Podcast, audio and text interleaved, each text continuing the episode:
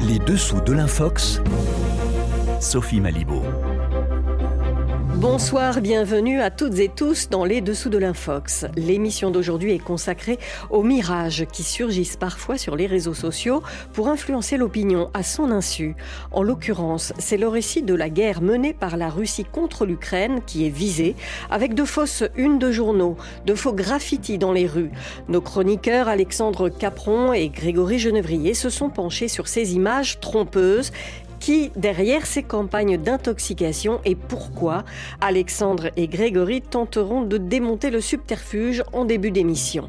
La guerre en Ukraine est un terrain de prédilection pour la désinformation, mais tout y passe sur les réseaux sociaux, crise sanitaire et autres conflits de par le monde. Il va falloir s'armer de patience pour endiguer le phénomène. Notre invité Christophe Deloire, secrétaire général de Reporters sans frontières, nous dira quelles sont les pistes étudiées pour y parvenir en 2023 grâce à la loi, mais pas seulement. Mais pour commencer, la chronique d'Alexandre Capron, notre confrère des observateurs de France 24.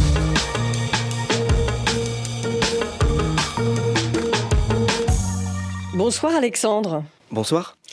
Vous avez repéré ces dernières semaines un curieux phénomène, plusieurs couvertures du journal satirique français Charlie Hebdo en rapport avec la guerre en Ukraine et qui ont toutes en commun d'être des fausses unes de journal. C'est une thématique qu'on surveille effectivement depuis septembre. On a vu émerger plusieurs unes attribuées à Charlie Hebdo qui circulent majoritairement dans des publications en russe sur des chaînes Telegram ouvertement pro-Russie. On en a compté au moins six qui ont toutes pour point commun de caricaturer une situation en rapport avec la guerre en Ukraine.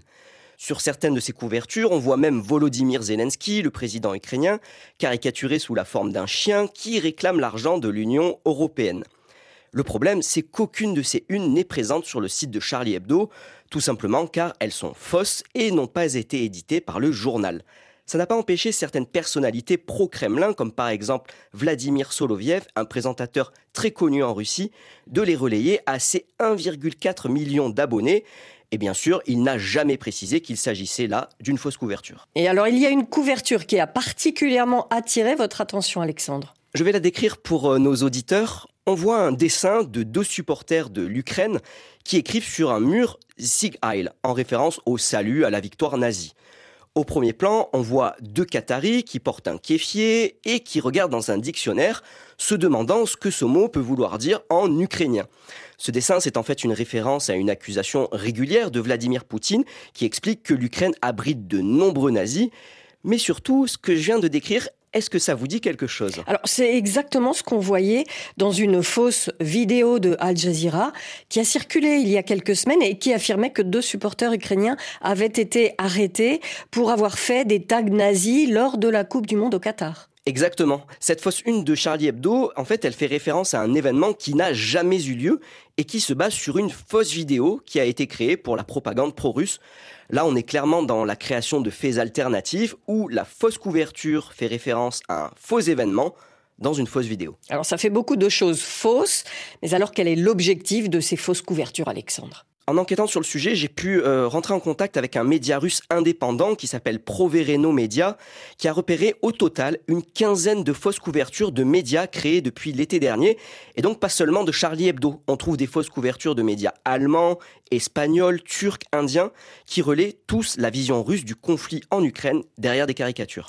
Et qu'est-ce qu'il vous dit, le rédacteur en chef de Provereno, Ilia Ber À quoi servent ces unes de journaux? Selon lui, il y a un objectif c'est s'adresser aux utilisateurs russes des réseaux sociaux pour leur faire croire que de nombreux médias occidentaux soutiennent la position de la Russie dans la guerre en Ukraine.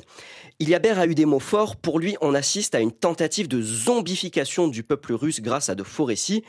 Quand on regarde les chiffres de partage de ces fausses unes dans les chaînes Telegram russes qui, qui dépassent parfois les 500 000 vues, on peut dire que la stratégie euh, touche un très large public. Merci Alexandre. On peut retrouver les détails de cette enquête sur ces fausses couvertures de Charlie Hebdo sur le site des observateurs de France 24. Alors vous parliez de fausses couvertures de journaux, mais il y a aussi les faux graffitis moquant le président ukrainien Volodymyr Zelensky. À en croire les réseaux sociaux, plusieurs peintures de la sorte auraient fleuri dans plusieurs villes d'Europe ces dernières semaines. Grégory Genevrier a mené l'enquête. Vérification faite. Bonsoir Grégory Genevrier. Bonsoir Sophie. Alors ça fait un petit moment que cet infox traîne sur les réseaux sociaux. D'autres fact-checkers s'y sont intéressés, mais le mensonge perdure et se multiplie. Il prend différentes formes. C'est ce que vous avez constaté il y a quelques jours, cette fois en Espagne, Grégory. Oui, Volodymyr Zelensky caricaturé en cafard en train de grignoter l'Union européenne. Selon l'ambassade de Russie en Espagne et plusieurs internautes, voici le graffiti qu'auraient réalisé des artistes polonais à Madrid. La photo qui présente cette peinture montre un artiste en train de terminer son œuvre dans une rue madrilène. Alors ce graffiti existe-t-il vraiment? Non, il n'a jamais existé. Hormis cette photo, il n'y a aucune trace de ce graffiti, que ce soit en ligne ou même dans les médias espagnols.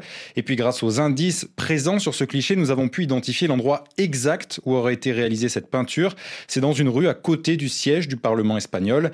Nous avons contacté un commerce situé juste devant l'emplacement de ce supposé graffiti.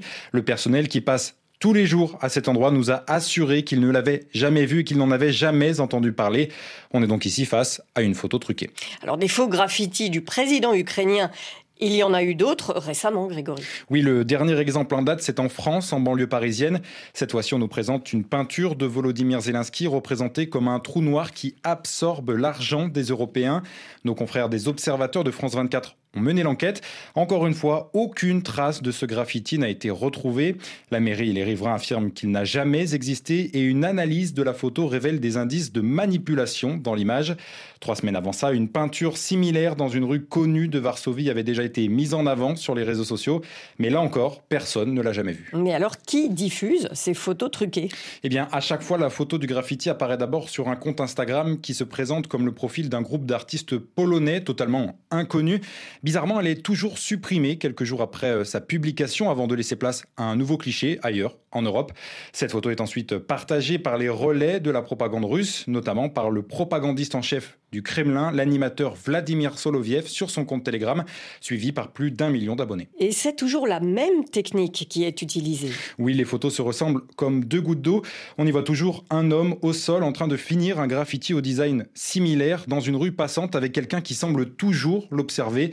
Le montage est bien réalisé, il est donc facile de tomber dans le panneau. Mais alors, quel est l'objectif de cette campagne de désinformation? Eh bien, ces infox visent à faire croire à tort que le soutien des Européens envers l'Ukraine s'affaiblit, voire qu'il est inexistant Selon le dernier sondage Eurobaromètre, la grande majorité des Européens approuvent encore le soutien de l'Union européenne à l'Ukraine. Cette propagande touche tout le monde, mais elle s'adresse surtout aux Russes que Poutine veut toujours convaincre du bien fondé de sa guerre. Merci Grégory et très bonne fin d'année. La prochaine chronique des dessous de l'Infox sera le 6 janvier 2023, même si sur les réseaux, il ne faut pas compter sur la trêve des confiseurs. On revient à présent sur l'année écoulée sur le front de la désinformation. Journalistes, professionnels des médias tentent de trouver la parade. Reporters sans frontières est en première ligne dans ce combat, comme en témoigne notre invité Christophe Deloire? On en parle.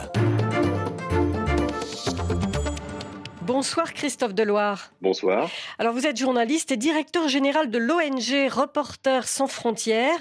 Le combat de RSF, c'est traditionnellement le combat pour la liberté de l'information, pour la liberté de la presse, l'accès à l'information, et c'est aussi par conséquent la lutte contre la désinformation. Alors comment est-ce que vous qualifiez l'année qui vient de s'écouler sur ce front de la lutte contre la désinformation? C'est malheureusement une année où euh, la désinformation perdure. Elle perdure parce que aujourd'hui, notre espace public, euh, l'endroit qui est virtuel, où on échange les idées, les opinions, les informations, est aux mains des plateformes numériques, aux mains euh, de dirigeants de plateformes américaines, chinoises, qui n'ont pas intérêt à lutter contre la désinformation parce que ça va contre leur modèle économique. Et donc, quand on leur demande des mesures précises, systémiques, en fait, il y a une forme d'hypocrisie. Ils refusent. Euh, ils affirment publiquement euh, mener beaucoup d'opérations, euh, soutenir le journalisme par des subventions ici ou là, mais au ce fond, qui est, une, ce, ce qui est un fait, ils le font d'un certain côté. Ils font un certain nombre de choses, mais qui sont aux marges et qui au fond ne les gênent pas, qui leur permettent de dire qu'ils font quelque chose.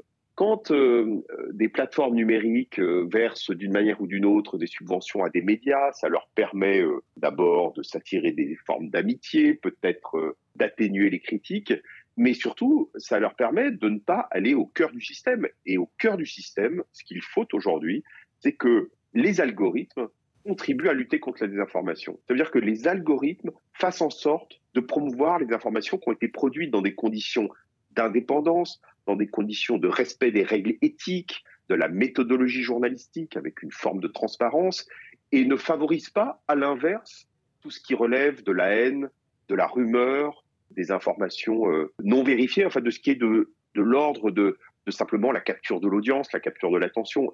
Et aujourd'hui, malheureusement, euh, notre espace public, il est organisé dans une logique marchande parce que ce sont les plateformes qui l'organisent et les plateformes, elles ont des intérêts marchands quand ça n'est pas des intérêts politiques, le cas échéant, pour un pouvoir despotique. Alors, est-ce que on peut attendre quelque chose? Est-ce que vous attendez quelque chose de l'entrée en vigueur à venir de ce qu'on appelle en Europe le Digital Service Act?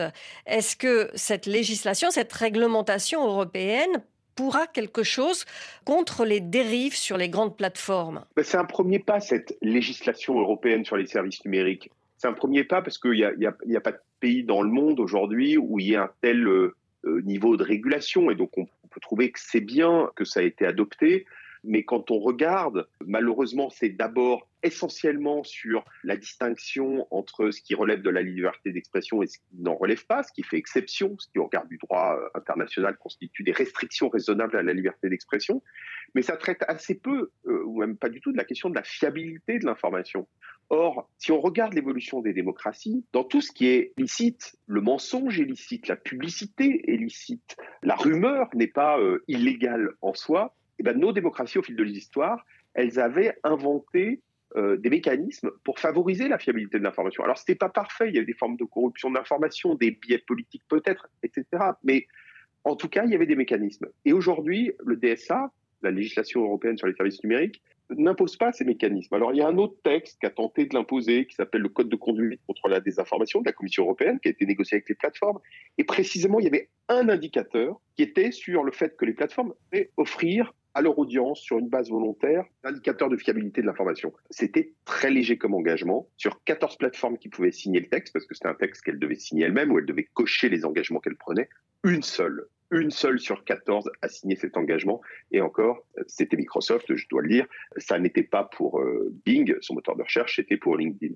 Bref, ça montre que quand il s'agit de prendre des mesures concrètes, même si elles sont légères, il n'y a plus personne. Le problème aussi, c'est qui décide de la fiabilité. C'est bien ça aussi. Est-ce qu'on ne peut pas se mettre dans la situation d'avoir une sorte de, ministère de la vérité à l'échelle de la planète? Non, il ne faut surtout pas euh, mettre en place de ministère de la vérité, effectivement, à l'échelle de la planète. Il ne faut pas que nos gouvernements, nos États constituent des ministères de la vérité. Euh, ça, dans les démocraties, euh, on a réussi à s'en affranchir quand même, et heureusement. Mais il ne faut pas que ce soit reproduit à l'échelle planétaire. Et aujourd'hui, le ministère de la vérité, disons-le, c'est quand même Elon Musk. Oui, sur Twitter. Qui fait des sondages euh, qui n'ont rien à voir, qui sont même euh, une contradiction, euh, le contraire de la démocratie, estime être la sagesse des foules.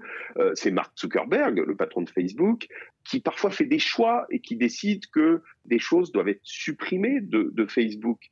Mais ce qu'on peut promouvoir, c'est pas donner du pouvoir à quelqu'un pour qu'il dise ce qui est vrai ou faux. Ce qu'on peut promouvoir, c'est faire en sorte que les contenus qui sont produits dans des conditions d'indépendance éditoriale, de respect des règles éthiques, de méthodologie journalistique, soient promus. Ça, c'est possible, ça existe, c'est disponible, Maintenant, il faut le faire. Et que faire face aux campagnes de désinformation lancées par des États, des campagnes qui visent à polariser la vie politique dans les démocraties?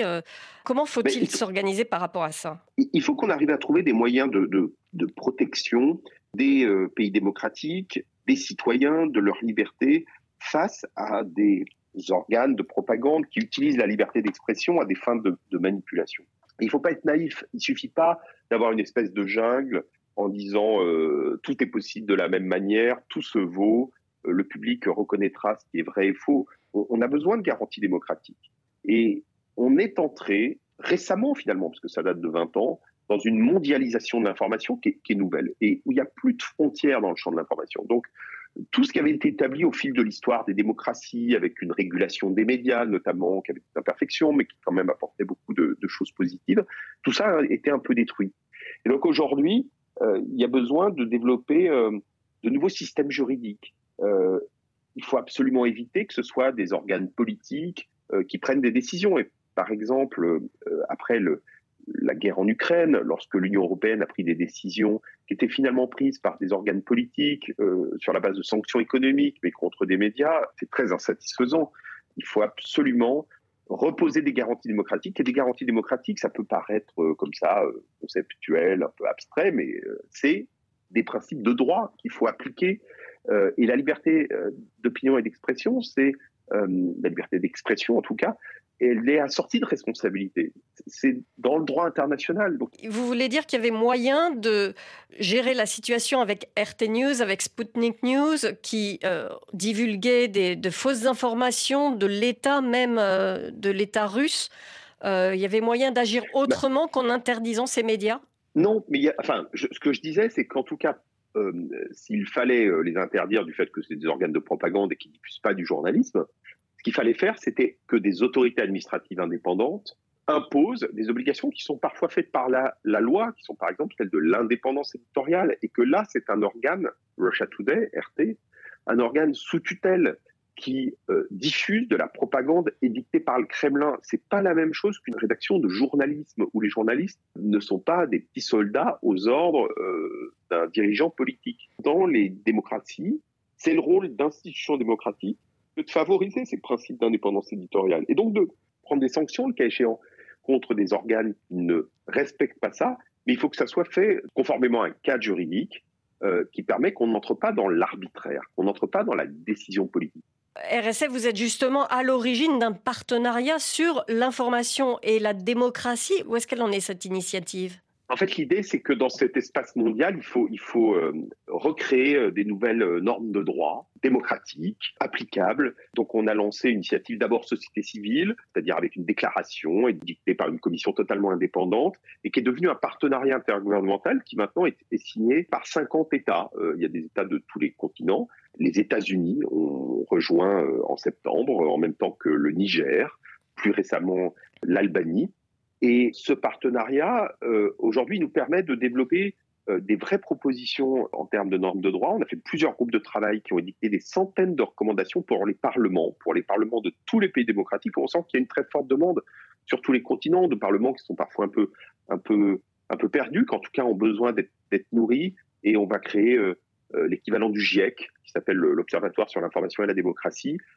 C'est un peu euh, l'équivalent du processus climatique, mais pour le chaos informationnel qu'on a lancé, on a aussi l'équivalent des conférences des partis, euh, les fameuses COP, qui sont des sommets sur l'information et la démocratie qui sont organisés en septembre en marge de l'Assemblée générale des Nations unies. Ça fait quand même un certain nombre de COP qui se déroulent sans qu'il y ait suffisamment de, résultats. Est-ce que vous pensez qu'on peut avoir du concret assez rapidement parce qu'il y a quand même urgence dans le domaine de la lutte contre la désinformation bah, À peu près 60 des recommandations qui ont été formulées par notre forum sur l'information et la démocratie ont déjà été reprises dans euh, la législation européenne. C'est pas suffisant, mais euh, c'est un début. Nous, on voit qu'il y a un intérêt. On discute avec euh, euh, beaucoup d'États. Et, quoi qu'on en dise, sur le, je suis pas là pour défendre le processus climatique parce que c'est pas mon sujet, mais finalement, où est-ce que les choses se passent sinon là? Effectivement, c'est pas suffisant, c'est pas satisfaisant, mais euh, la question, c'est plutôt de, se dire, euh, pour faire quelque chose de bien, comment on fait? Et où est-ce que ça peut se passer? Et quel est le cadre? Et comment on le crée? Et euh, c'est ce qu'on a initié. Merci beaucoup, Christophe Deloire, et, et, bon courage dans cette tâche à la tête de Reporters sans frontières, et bonne fin d'année à vous. Merci à vous, Sophie Malibo.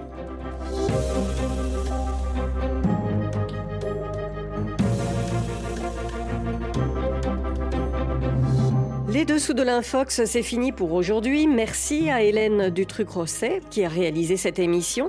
Passez une excellente fin d'année. Au plaisir de vous retrouver en 2023. En attendant, il y a le site RFI, la rubrique Stop l'Infox pour retrouver chroniques et invités et vous aider à décrypter le vrai du faux sur les réseaux. Tout de suite, place à l'information sur l'antenne de RFI.